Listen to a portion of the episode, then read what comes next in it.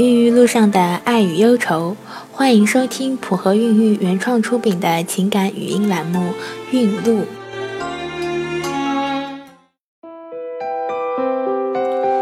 大家好，我是小何医生。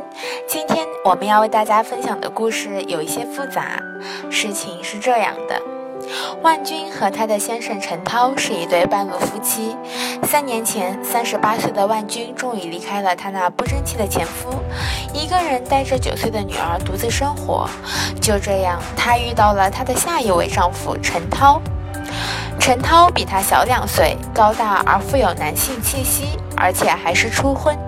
交往半年后，他们就步入了婚姻的殿堂。因为丈夫是初婚，万军就想着一定要给他生个孩子。可是三年时间过去了，除了两次胚停，万军再也没有怀过孕。之后去做过很多检查，检查结果都表明万军年龄较大，AMH 也显示卵巢功能下降。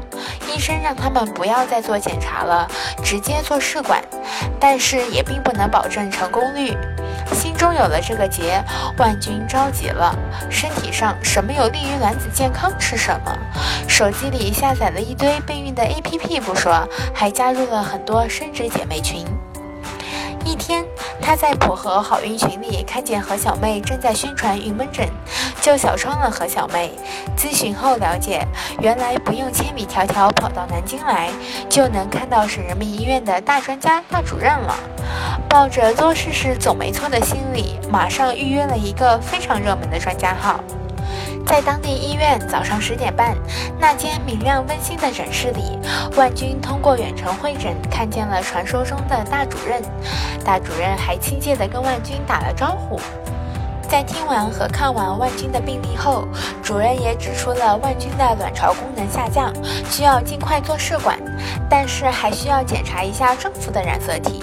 等待了一段时间后，万军夫妻拿到了染色体报告单，丈夫的一号和十一号染色体平衡异位，而这就很可能是导致他两次胚停的原因。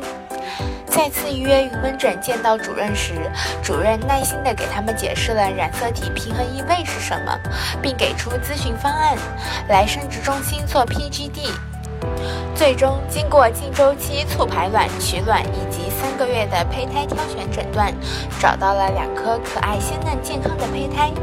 现在万军已经成功移植，同时也让我们祝愿他和肚子里的宝宝健康幸福吧。这就是今天的孕路故事，普和孕育祝您一路好运。